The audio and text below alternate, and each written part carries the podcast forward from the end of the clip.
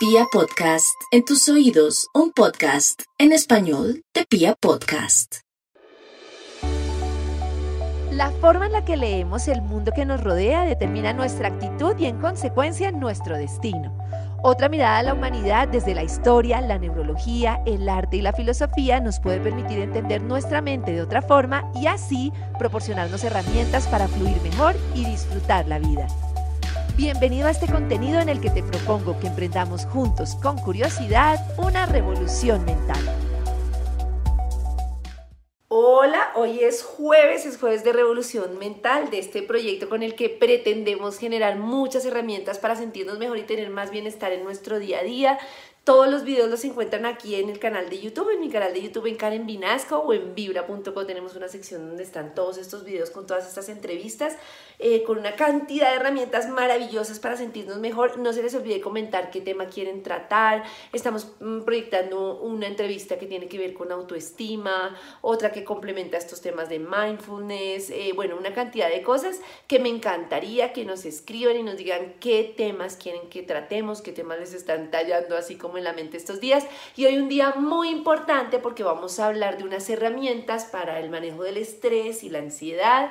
Y resulta que hay un programa que se llama MBRS, que es un programa que yo recomiendo mucho. Lo que pasa es que pues es bastante costoso porque el dólar está muy alto y además, eh, eh, bueno, el MBRS, que es un programa de la Universidad de Massachusetts, que es como una combinación entre toda la teoría de meditación clásica de Oriente y lo que hicieron fue combinar eso con todo un método científico y empezaron a medir realmente, a escanear cerebros y a darse cuenta que este programa como lo han diseñado genera un cambio positivo, eh, digamos, en el estrés de las personas, en el manejo del estrés. Y es muy importante, como les digo, es original de la Universidad de Massachusetts, es costoso, ellos tienen una sola formación en español, mm, pero por ejemplo hay unos recursos para quienes hablan inglés, de la Universidad de Oxford, que ha publicado todos los capítulos de sus sesiones gratis. Bueno, yo lo que voy a hacer es, yo no soy profesional en el tema del mindfulness, yo simplemente llevo meditando más de siete años, ya no sé cuánto, durante todas las mañanas de mi vida. Eso no quiere decir que no siga estresada, acelerada, pero creo que ha sido una herramienta maravillosa. Y aquí vamos a aprender unos ejercicios para el tema de la mente y lo que quiero empezar es a generar como un concepto muy importante. Cuando yo les digo que hablo de mindfulness o que medito, o cualquier ejercicio que tenga que ver con la mente, todo el mundo me dice, ¿cómo haces para tener la mente en blanco? o cómo haces para cambiar tu mente. Y lo primero que quiero que hablemos hoy es del cambio de ese chip. Nuestra mente, tal y como es, es maravillosa y es la mente que necesitamos y ejerce una cantidad de funciones maravillosas. Entonces muchas veces yo estoy recordando, yo estoy imaginando, yo estoy planeando y eso es lo que hace que yo pueda resolver, crear y hacer muchas cosas. Entonces tenemos como una sensación de que algo está mal y tendríamos que generar un cambio en nuestra mente. Y no, vamos a generar aquí un cambio de perspectiva en el que no tenemos que cambiar nada en nuestra mente, simplemente tenemos que poner un bombillo, por así decirlo, una luz en nuestra mente para poder entender qué función está haciendo la mente en determinado momento.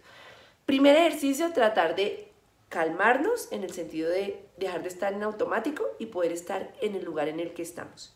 Entonces, para esto existen diferentes anclas, a muchos les funciona la respiración, es me siento, vamos a intentar hacer una dinámica que nos dure 5 minutos diarios, me siento, respiro por la nariz, boto el aire por la boca y así hasta que sienta que ya estoy un poquito más acá.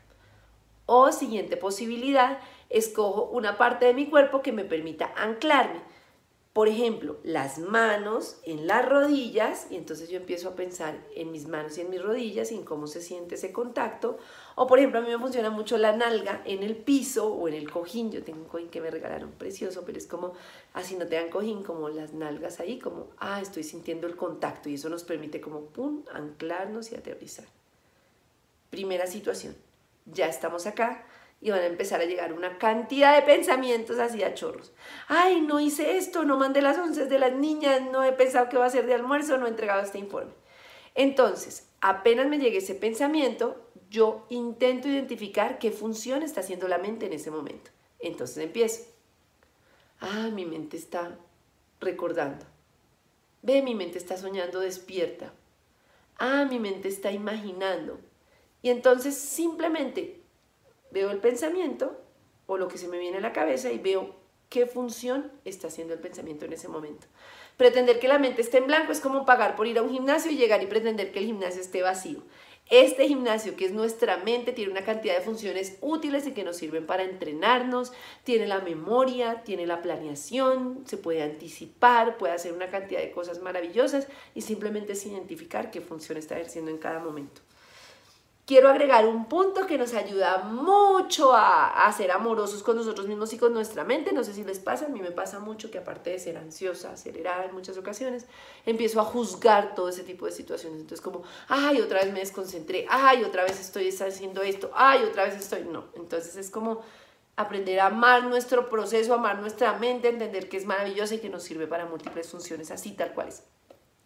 Entonces, aparte de decir, mi mente está eh, planeando, vamos a hacer como un siguiente paso, y es cómo hacemos con las cosas que no necesariamente son agradables o desagradables, pero que calificamos como agradables o desagradables, porque es la verdad, nos agradan y nos desagradan. A uno todas las sensaciones que tiene en el día no le agradan y ni todas le desagradan.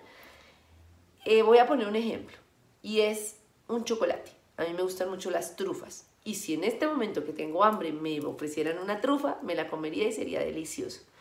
Pero si después de que yo he almorzado, me he comido un helado de chocolate, me comí un brownie, estoy llenísima, estoy hastiada, me ofrecen la misma trufa o estoy maluca ese día, seguramente será una sensación desagradable. Lo que es agradable o desagradable no es la trufa, lo que es agradable o desagradable no es lo que me dijeron, no, lo que es agradable o desagradable es la sensación que yo tengo. Entonces es, otro ejercicio, cojo cada uno de los pensamientos que me está llegando y digo, ve, este pensamiento me agrada. Ah, este pensamiento me desagrada. Esto me agrada, esto me desagrada o esto es neutro. Entonces llego a la oficina y entonces la vecina me dice algo y yo, ve, esto me desagrada. Muchas veces ojo que eso que nos agrada o que sobre todo nos desagrada está muy relacionado con una cantidad de historias. Y por ejemplo a mí me decían tontica en el colegio y yo llego y alguien me dice así sea jugando, ay, usted es como tontica, para me una sensación súper desagradable. Entonces, esto me agrada, esto me desagrada, o incluso puedo decir, ve, esto es neutro, esto ni me agrada ni me desagrada, sino que es neutral y puedo agregarle una colita que es decir, y está bien, o sea, esta sensación me agrada y está bien que me agrade, que me agrade, esta sensación me desagrada y está bien que me desagrade, o esta sensación no me produce nada. Entonces lo mismo, me siento, cierro mis ojitos, me anclo y empiezo a recibir todo el tema de pensamientos. Ah, esto me agrada, ah, esto me desagrada, esto me agrada, esto me desagrada. Ni bloquearlos, ni mente en blanco, ni mente transparente. No, es, esto me agrada, esto me desagrada. ¿Listo? Bueno, estamos preparados para el siguiente ejercicio. El siguiente ejercicio me gusta mucho porque se van a dar cuenta ustedes que muchos de esos pensamientos que vienen a la mente, por lo menos a la mía, implica como una función que le encanta a la mente, que es la función de hacer, de planear para hacer y resolver.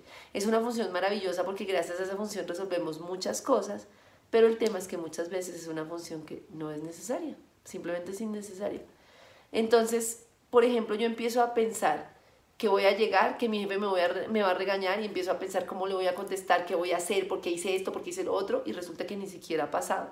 O más allá, que me van a echar del trabajo, entonces ¿dónde voy a conseguir hojas de vida? Entonces voy a entrar aquí, entonces voy a entrar allá, voy a llamar a Pepito, me voy a retirar del trabajo, me voy a dedicar al hogar, y no ha pasado. Cuando tengan la mente muy en el ánimo de hacer, hacer, planear y resolver, uno de los pensamientos maravillosos o de las frases maravillosas es, a ah, este pensamiento no requiere ninguna acción Ve, esto no ha pasado y no requiere ninguna acción. Esto no requiere planeación, esto no requiere ninguna acción.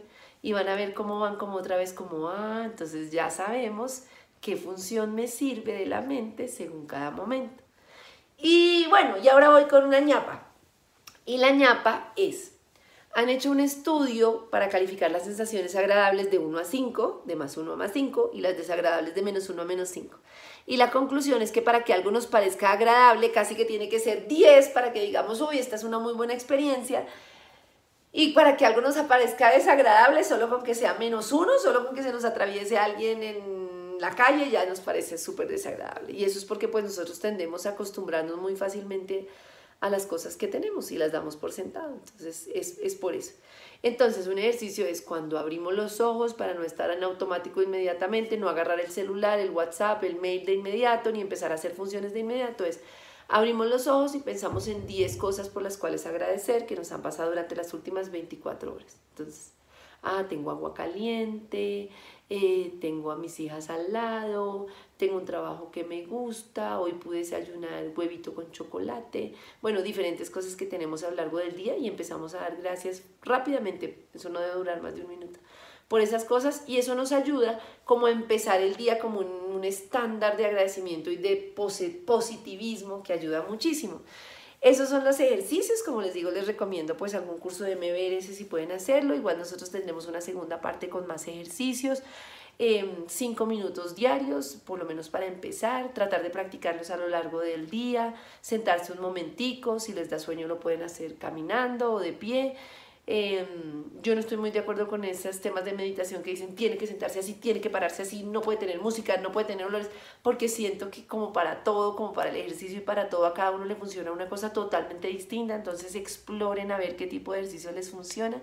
Espero que les sirva lo que hemos visto hoy, que les sirva este proyecto de revolución mental para tener más bienestar, que al final es como lo único que podemos lograr, lo único que podemos decidir, como decíamos en nuestra charla con Aralia, eh, sobre el propósito de la vida, es como la actitud que tenemos ante cada cosa que se nos presenta.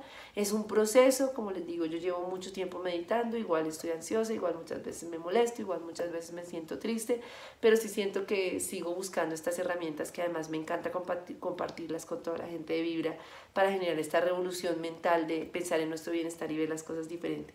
No olviden darle me gusta, no olviden comentar qué tema quieren que sigamos explorando en la revolución mental y listo, esos son nuestros ejercicios para hoy. Muchas gracias por toda la atención y por hacer parte de esta revolución mental. La forma en la que leemos el mundo que nos rodea determina nuestra actitud y en consecuencia nuestro destino. Otra mirada a la humanidad desde la historia, la neurología, el arte y la filosofía nos puede permitir entender nuestra mente de otra forma y así proporcionarnos herramientas para fluir mejor y disfrutar la vida.